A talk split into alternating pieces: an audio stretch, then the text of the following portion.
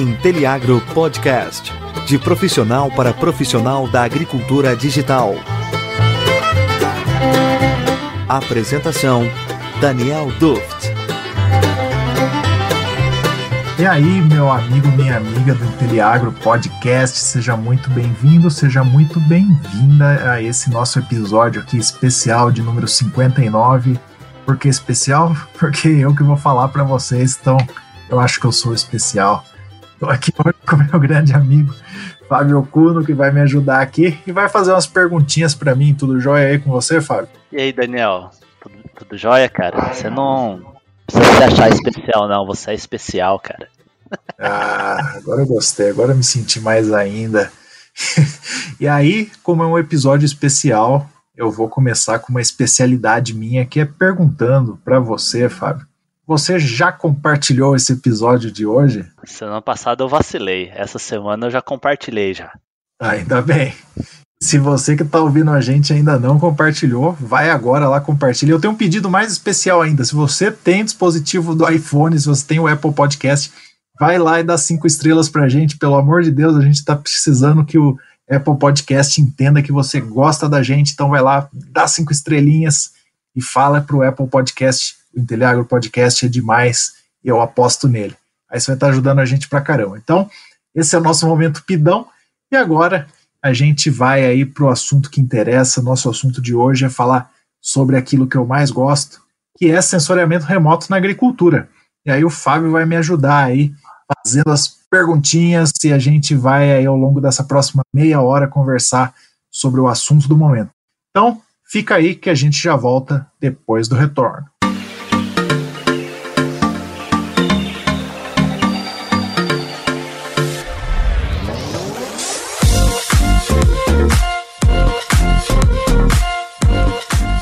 Fala, Daniel. É, hoje eu estou fazendo aqui o papel do host, né? Apesar do Daniel já ter apresentado todo o programa.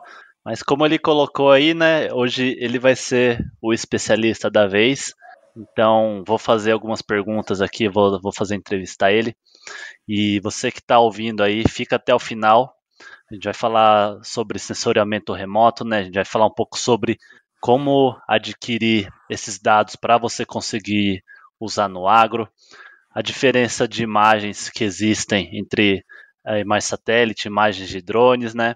E qual que é a tendência aí do, do mercado para os próximos cinco anos. Então, são assuntos bem quentes aí, né? Na verdade, é um assunto que a gente já vem discutindo aí há pelo menos cinco anos, mas parece que é sempre novidade, né? Então, se você está é, interessado nesse assunto aí, fica com a gente até o final que você vai se surpreender.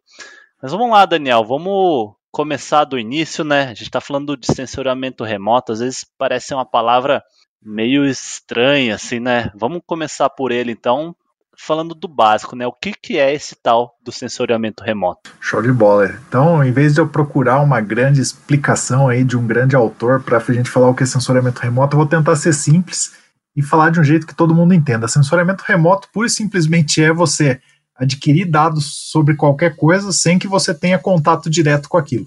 Então é puro e simplesmente isso. Sensoriamento remoto é fazer mapa? Não. Sensoriamento remoto é você ter índice de vegetação? Não. O sensoriamento remoto é você conseguir adquirir dados desse alvo aí e depois tudo isso que você faz para frente aí você vai usar processamento digital de imagens, vai usar geoprocessamento e tudo mais. O sensoriamento remoto essa primeira fase de captura aí de dados. Eu acho que é extremamente importante que isso esteja aí na cabeça de todo mundo, porque a partir do momento que você entende que o sensoriamento remoto é isso, você vai dar o valor necessário para ele, você vai querer cada vez mais usar, sem ter medo daquele todo, né? Você pode usar essa palavra no seu dia a dia e você pode usar o produto dele no seu dia a dia, né? Show, cara. E é muito interessante você falar disso, né? Que é pura e simplesmente aquisição de dados, porque na agricultura, cara, isso acabou mudando, né? A forma que a gente consegue enxergar a lavoura. Então, como a agricultura a gente trabalha com uma, uma, uma espacialização muito grande, né? Imagina a dificuldade que é conseguir olhar cada ponto aí dentro da sua lavoura. Então, sinceramente, o remoto ele veio muito para auxiliar o produtor, né, o produtor rural e o agrônomo, conseguir gerar, enxergar por cima como que está aí o desenvolvimento da lavoura, como que ele pode fazer um planejamento também, por exemplo, alocação de estradas, fazer um, um planejamento aí de curvas de nível, enfim. É, ele, ele veio aí como sendo uma ferramenta que para a agricultura ele dá muito certo, né? De bola, eu acho que um ponto principal aí para o pessoal que está ligado na gente aqui é entender que se você ainda não utilizou o sensoriamento remoto, como você falou aí no começo, eu acho que não são cinco anos, não, acho que você já está mais de 50 anos atrasado, mas eu tenho certeza que todo mundo já usou pelo menos alguma coisa. Então, às vezes, só falta conectar isso com o seu dia a dia. É isso aí. Bom, acho que bem definido aí o que é sensoriamento remoto, né? Agora vamos chegar aí na, na, em como que a gente adquire essas informações, né? E como que a gente usa esse, os dados de sensoriamento remoto no agro. Quais são aí os três níveis, Daniel? Show, né? A gente tem muito essa coisa dos três níveis de aquisição de dados clássicos aí, que todo mundo aprende lá na faculdade ou no seu curso técnico e tudo mais, que é o nível de campo, o nível aéreo e o nível orbital. O que, que isso significa? De campo é que você está ali a sua altura, a altura de um trator, de um quadriciclo, altura do braço, capturando dados ali da lavoura. O aéreo seriam os aviões tripulados aí, que até pouco tempo atrás capturavam dados, então a gente está passando primeiro aí o, o, nível da sua altura para algo em torno de 2 mil metros de altura, 1.200 a 2 mil metros de altura, e o terceiro orbital é quando você já fala de 800 quilômetros aí de altitude, né, que você tem os satélites e tudo mais.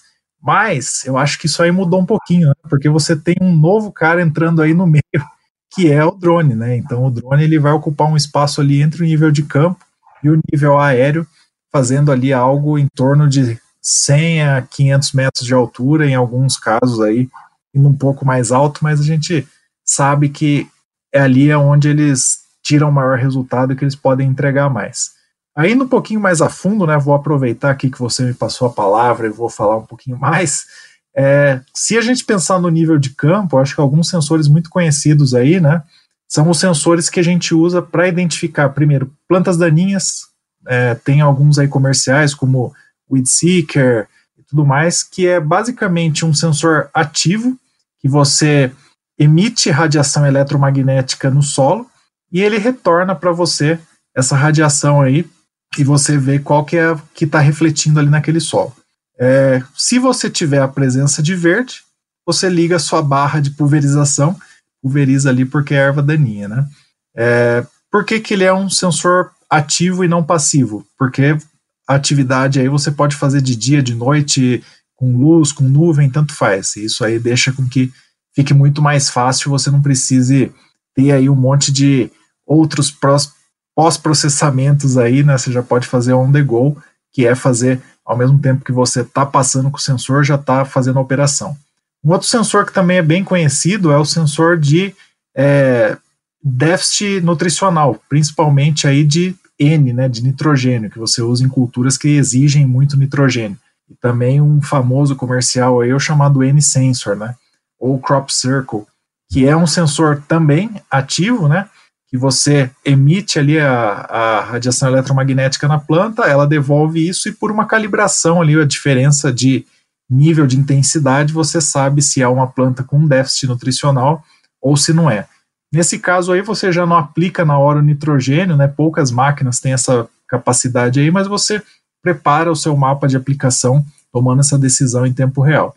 Então, esses dois aí são muito famosos e são sensores remotos, né? Que você usa em campo na altura do, do ser humano ali. Você já usou algum desses daí, Fábio? Eu ainda não tive oportunidade, mas já ouvi falar que eles fazem aí muita, muita diferença, né, no, no negócio do cara.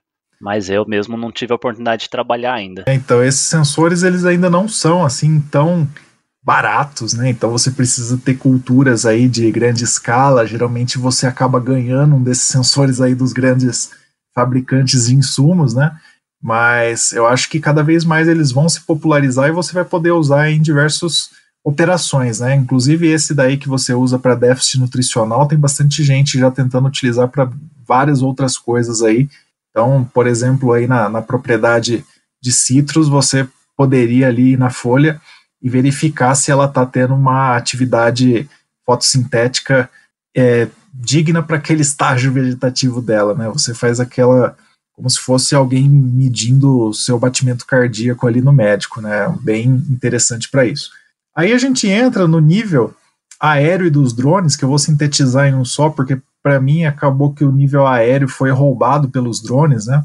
Nível aéreo você tinha câmeras grandes ali, potentes, que aviões tripulados levantavam voo, faziam algumas rotas e pegavam essas imagens aí, e depois você tinha um pós-processamento e tudo mais, né? É, isso daí ainda acontece em alguns lugares do mundo, nos Estados Unidos, principalmente ali na região do Napa Valley, ali que você tem as, a vitivinicultura ali, que é um valor agregado altíssimo, e você tem determinadas rotas que têm sensores muito bons, que vão embarcados em aviões, e isso é feito toda semana. Então, ali ainda funciona, mas em diversas outras partes do mundo você acabou substituindo isso pelos drones, né? Drones aqui eu estou falando os RPA, seja ele de grande porte, pequeno porte, hélice, asa fixa e tudo mais, né? Mas esses caras aí, eles acabaram tomando esse lugar porque eles conseguem carregar sensores muito bons hoje, eles conseguem ser baratos quando precisa, eles conseguem levantar voo a hora que você quer e você não precisa ter um piloto e um avião à sua disposição. Então o custo, mesmo ainda sendo alto, ele é infinitamente menor do que os de aviões. Aí nesse caso aí, te pergunto novamente, já usou levantamento aéreo por aviões ou por drones, Fábio? Esse daí já, já usei sim. Inclusive, a gente usou quando nós criamos a, a nossa startup, né, a Paz Sempre Verde, a gente fez os testes aí com os drones para identificar aí o estágio de desenvolvimento da, das plantas, né, da biomassa, no caso da pastagens, e depois a gente comparou aí com as imagens de satélite. Isso aí, os drones são bem potentes, né? Você lembra que a primeira vez que você viu uma imagem lá dos piquetes lá feito pelo levantamento de índice de vegetação do drone, você falou, cara, tá resolvido o problema que a gente já sabe exatamente qual que é a rotação dessa pastagem aqui sem eu precisar nem analisar nada, né? Só tô olhando essa imagem aqui do drone e já tô conseguindo identificar isso. Então, é, muitas aplicações, essas daí são muito interessantes por você demandar pouco tempo, pastagem que é algo que cresce muito rápido, você tem ali o controle de fazer na hora que você precisa e tudo mais. E aí você tocou nesse assunto, né, o orbital, que são os satélites aí, satélites dos mais diversos tipos, para agricultura aí a gente tem uso desde os anos 70, né, a gente já contou a história do lançamento da série Landsat aqui em alguns episódios atrás, e desde lá inúmeros satélites aí, desde alta resolução espacial e baixa temporal, alta resolução temporal e baixa espacial, os dois juntos agora com a série aí do, do Sentinel, é, você tendo os satélites, os microsatélites, os nanosatélites e tudo mais que vão tomando o espaço ali de acabar com esse negócio de resoluções, né? Você tem tudo no máximo. Então, é uma infinidade de coisas que a gente acaba vendo e ele ocupa esse, esse espaço de estar tá monitorando tudo todo o tempo, né? Você não precisa levantar voo com nada, você não precisa levar sensor nenhum, ele já está passando. Você simplesmente precisa ter uma imagem no momento que você precisa ali o mais próximo possível e analisar como que está o campo lá fora. Mas satélite, como você falou, você já usou aí, e eu queria saber se você também acha que ela é importante para várias operações do agro hoje em dia. Ixi, acho que a imagem de satélite hoje, pela facilidade, né, pela, pelo custo baixo que a gente tem para adquirir eles, é, para mim é, é, é, uma das ferramentas mais inovadoras que tem para a gente estar tá aplicando dentro da agricultura. Né? Eu vejo que ela é o, é o presente e é o futuro aí. Como a gente está falando muito de agricultura digital aqui, é a porta de entrada, né, cara? Para qualquer análise aí, você vai acabar passando aí por, por imagem de satélite. Eu acho que é o que eu sempre gosto de repetir é a fonte de dados mais barata que você tem de alta é, de, de, alta rotatividade, né? Você tem uma grande quantidade de dados a todo dia e ela é mais barata de todas aí que você não precisa instalar, não precisa se preocupar com internet, não precisa se preocupar com conexão, não precisa se preocupar com equipamento, com seguro, com nada, né? Simplesmente saber fazer caber ali dentro das suas análises essa fonte de dados fantástica aí. Exatamente, e é uma coisa que você consegue fazer já, né?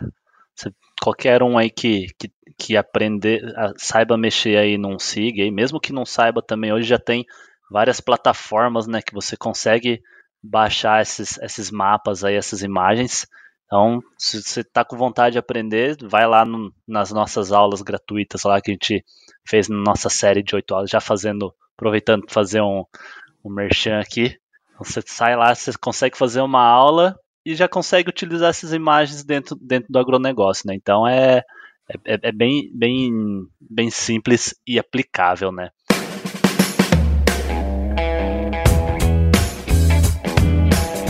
Aproveita que você está aí curtindo o nosso episódio e segue a gente nas nossas redes sociais, arroba Inteliagro. E não esquece de acompanhar o nosso site, inteliagro.com.br. E, bom, muito bom, cara. Acho que você explicou bem aí esses, esses três níveis aí, né? Nível de solo aí, nível aéreo e depois o nível mais orbital, né? Mas dessas imagens aí, qual que, qual que é a diferença entre esses tipos de imagem? Tem muita diferença de qualidade? É melhor a nível de solo? É melhor dos drones ou do satélite? Tem alguma, alguma aplicação específica para cada uma delas? Eu acho que entre elas são todas complementares, né? Você vai dando zoom aí na, na sua análise. Então você começa lá com o orbital para ser mais exploratório, e você vai para o aéreo para você dar um pouquinho mais de foco e aí, quando você já sabe exatamente onde ir, você usa o terrestre aí para fazer, ou de campo, para fazer esse pente fino ali, fazer aquela acurácia ali no, no local mesmo, né? Mas aí acho que entre elas ainda existem várias diferenças, né? Então, a terrestre, vamos deixar um pouco de lado aqui, porque são aplicações ainda não tão é, fáceis, de fácil acesso, como a gente falou, mas eu queria tocar no assunto aqui da diferença entre as aéreas né, e entre as orbitais. Se a gente for falar das aéreas, a gente tem uma diferença básica aí que é tipos de sensores dando tipos de informações diferentes. Então, se a gente pensar em sensor imageador, hoje a gente tem o famoso RGB, que é como se tivesse a câmera de celular tirando foto de cima, como se colasse seu iPhone num drone e saísse tirando foto. É, tem as multispectrais, que é aquela que tem mais canais que nossos olhos não veem aí, mas que consegue medir a saúde da planta, né, vamos dizer assim. Então você tem o infravermelho próximo, você tem a borda do vermelho, que é chamado de red edge. Isso daí faz com que você tenha canais extras que consiga medir isso. E você tem as hiperespectrais, que aí você tem mais de 300 canais aí, e você tem a cada dois ou três ou quatro nanômetros aí um, uma fatia ali que vai ser possível identificar algo aí que na análise mais é, bruta aí você não vai ter, né? Aquela análise que a gente faz com as outras imagens. Qual que é a vantagem de cada uma? A hiperspectral você tem muito dado, mas pode também ser o seu maior problema, né? Quando você tem muito dado, você não encontra nada porque é tanto dado que você se perde. A multispectral, ela te dá informações legais, mas você precisa ter aí condições de voo extremamente favoráveis e você precisa dominar um pouquinho mais. Então, não é um equipamento de entrada, né? Ah, eu nunca mexi com nenhum tipo de drone, e aí de repente eu quero começar a mexer com imagem multispectral. Eu acho que tudo tem um começo, e o começo para mim são as imagens RGB. Então, você olhar uma imagem a nível de solo e olhar de cima já é uma baita diferença. Então, se você olhar de cima e conseguir fazer algumas análises, você já vai sair na frente. Então, começar pela RGB Aí você dominou isso daí com análises dos mais diversos tipos. Você gosta muito de falar da, da, análise de falha de plantio, né, que é feito muito com drones. Análise de contagem de plantas, né, na área de citros isso é muito importante.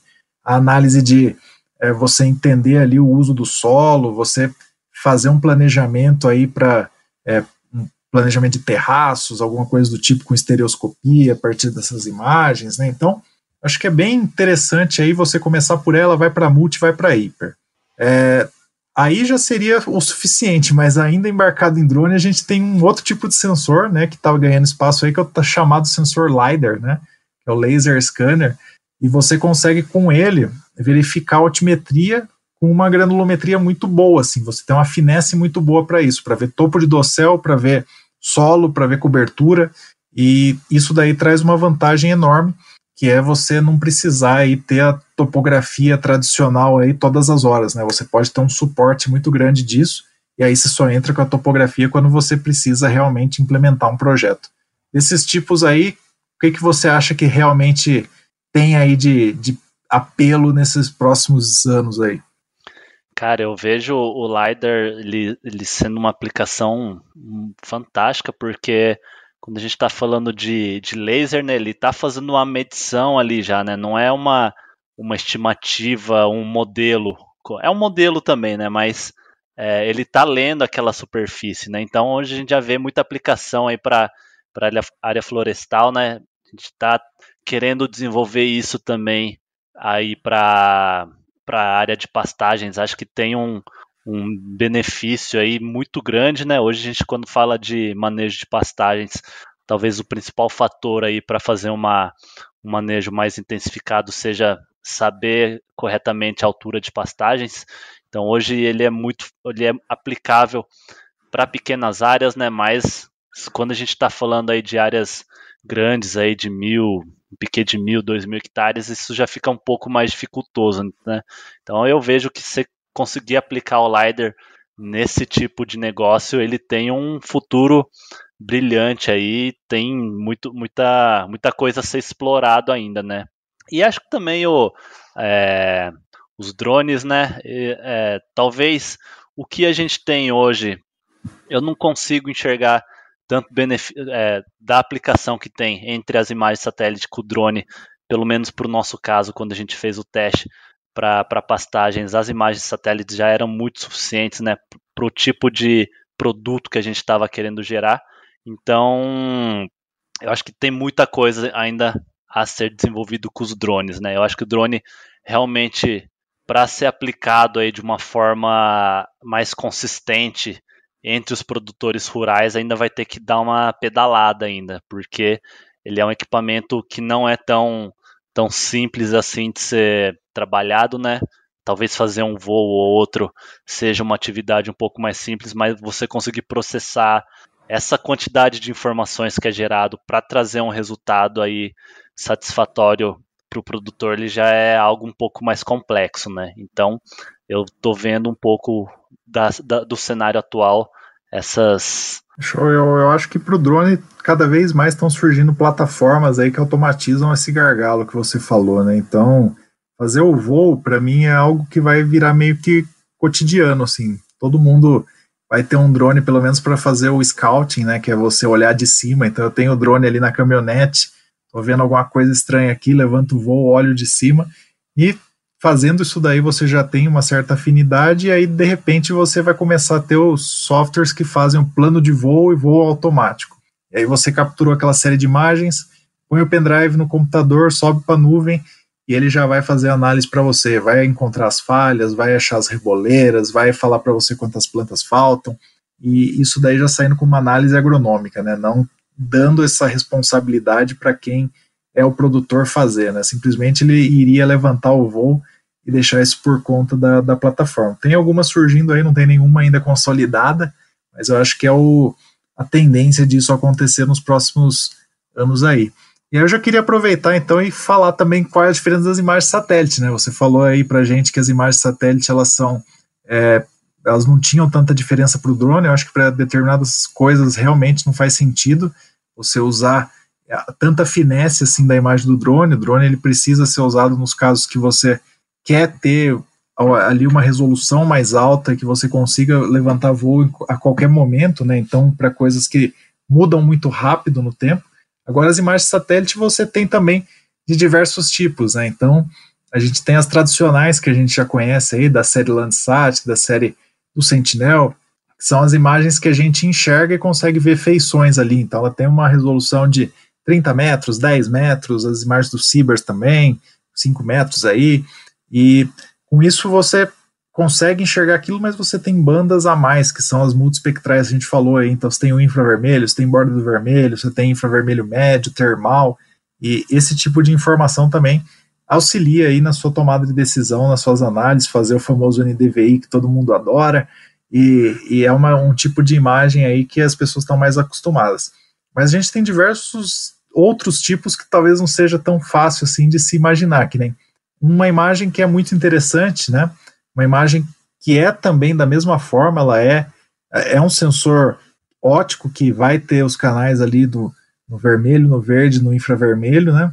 Mas ele tem uma resolução espacial menor você tem uma resolução temporal muito maior. Então, é um sensor que passa todos os dias no mesmo lugar da Terra, mas ele tem um pixel ali que varia de 250, 300, 450 metros, né, 500 metros, 1 quilômetro. Aí você fala, poxa, mas um quilômetro, o que, que isso faz diferença para mim? Se você está vendo vegetação, se você está vendo grandes talhões, se você está vendo é, é, florestas de pinos, de eucalipto, faz sentido, né? São grandes áreas aí, você está querendo ter informação todos os dias. Outro tipo são os radares, né? Os satélites aí, o, o SARS, né? Que você é um satélite ativo, então ele emite é, uma onda e ele recebe essa onda de volta. É, nesse caso aí, ele não tem o problema das nuvens, né? Que todo mundo fala, nossa, satélite é um problema, que tem muitas nuvens. Nesse caso, ele pode passar de noite, ele pode passar de dia, pode ter nuvem, pode não ter nada. E ele está capturando informação. Então, é um tipo de satélite aí bastante interessante também, que eu acho que vai ter muito apelo nos próximos anos. E por fim, tem um tipo de, de satélite aí que ele não captura informação ótica, mas ele traz para a gente outros tipos de informações, que são os satélites meteorológicos, né, que você vê movimentação de massas, você consegue ver energia em topo de nuvem e tudo mais. E é um tipo de informação bastante importante também, que a gente consegue saber, por exemplo, quanto choveu em determinado quadrante de um quilômetro a cada X minutos, já que é um, geralmente são satélites estacionários. Então, eu acho que esse tipo de diferença também é importante que a gente saiba, né? Não existe só o Landsat, é, e é possível a gente fazer um monte de análises, né? E existe um outro tipo ainda, mas eu vou guardar no bolso para a gente não perder os assuntos. Cara, muito bom, hein? Que aula que você está dando aqui para nós, hein? Muito interessante aí todas essas, essas informações aí. Agora eu vou, então, partindo para o final, tentar fazer a sua vez aqui, né? Daquela tal perguntinha aí de quanto que vale? Um milhão de dólares, é isso? Qual que é a, qual que é a tendência desse mercado aí de sensoramento remoto na agricultura para os próximos cinco anos? O que, que a gente vai tá vendo aí daqui para frente? Guardei no bolso essa aqui porque para mim é, é fantástica. É, a gente tem uma nova linha agora de estudos em sensoramento remoto que é você por que, que você precisa ter um satélite enorme, um monte de sensor caro, que para você lançar ele no espaço é caro pra caramba, sendo que o tipo de informação que você consegue captar dele ali é talvez 10% da sua capacidade máxima, né? E essa pergunta fez com que várias pessoas pensassem nisso e uma discussão boba que surgiu uma vez é como que eu faço para fazer um iPhone para o espaço que tirar foto da Terra. E a partir disso surgiram os famosos nanosatélites, né? Ou depois também os microsatélites. Os nanosatélites é uma caixa de uísque, o satélite, o tamanho dele, e dentro dele uma câmera que seria como se fosse uma câmera de iPhone. Hoje são sensores bem mais potentes, a gente tem aí sensores multispectrais com bandas que não existem nem em satélites grandes, né? E para mim, cara, isso aí é a tendência porque quanto mais satélites você tiver, esses nanosatélites você tiver em órbita, maior a chance de você ter janelas é, espaciais ali sem nuvens, e com isso você vai conseguir monitorar qualquer ponto da Terra 24 horas por dia, 365 dias no ano. Ou seja, é como se você tivesse uma câmera de vigilância no espaço para qualquer ponto da Terra. Isso daí muda completamente o jeito que a gente pensa em sensoriamento remoto. Há 20 anos atrás, você pensar em ter uma imagem satélite, você tinha que ter muita grana. Depois há 15 anos atrás surgiram as primeiras imagens gratuitas e todo mundo ficou louco da vida que dava para fazer um monte de coisa. Já foi uma baita de uma revolução. Depois isso foi aumentando, a quantidade de satélites, a quantidade de disponibilidade, as plataformas, como você falou, que existem hoje, né? A gente faz análise aí no celular em segundos que está rodando na nuvem.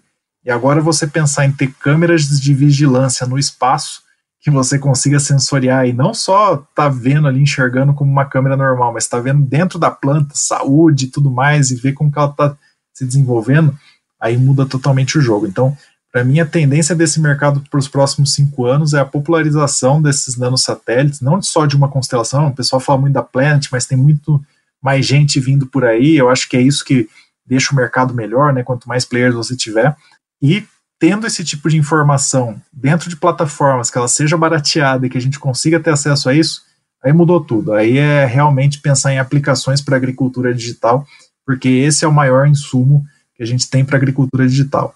É você ter uma imagem que está te gerando ali dados todos os dias e que você consiga colocar para dentro das suas análises aí sem grandes esforços. Show de bola, cara. Acho que vai muito de encontro com não vou lembrar agora quem que falou isso, né? Mas a capacidade aí do, dos processadores eles dobram na metade do tempo, né? Eu acho que isso está acontecendo. Eu lembro quando a gente, quando foram lançados esses satélites da Planet aí, né? Os mini satélites, foi uma coisa de doido, assim, todo mundo querendo ter acesso a eles.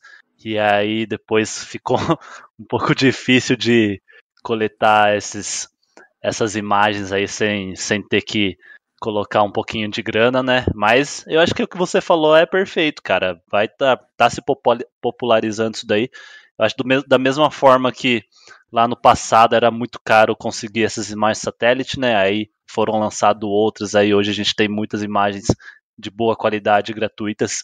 Eu acho que isso vai acontecer também aí com, com esses nanosatélites. Então, o futuro é primoroso. Isso a gente que vi, vive no agro aí parece que está falando de algo, de algo que é muito distante, né? Muito pouco aplicado na agricultura, mas que na verdade não, né? Na verdade ele já está acontecendo e está faltando muito profissional capacitado aí que tenha essa essa essa profissionalização de, de entender essas imagens, né? Entender as geotecnologias e conseguir aplicar para os problemas reais do campo, né? Acho que esse cara que consegue conectar esses dois universos aí para daqui nos próximos cinco anos aí ele vai ser com certeza muito diferenciado dentro desse mercado de trabalho. É isso aí, Daniel. Acho que a gente está dando nosso tempo aqui. Agradecer por você me deixar ser o, o host da vez. Host não, você foi o host ainda, né? Só fui o entrevistador. Vou deixar você finalizar aí e agradecer a todo mundo que ouviu a gente até agora. Tomara que você tenha achado o episódio especial, como eu prometi lá no começo. Então, no final aqui você vai pegar o seu belo iPhone e dar cinco estrelinhas nesse episódio para mostrar que você gostou. Mas brigadão.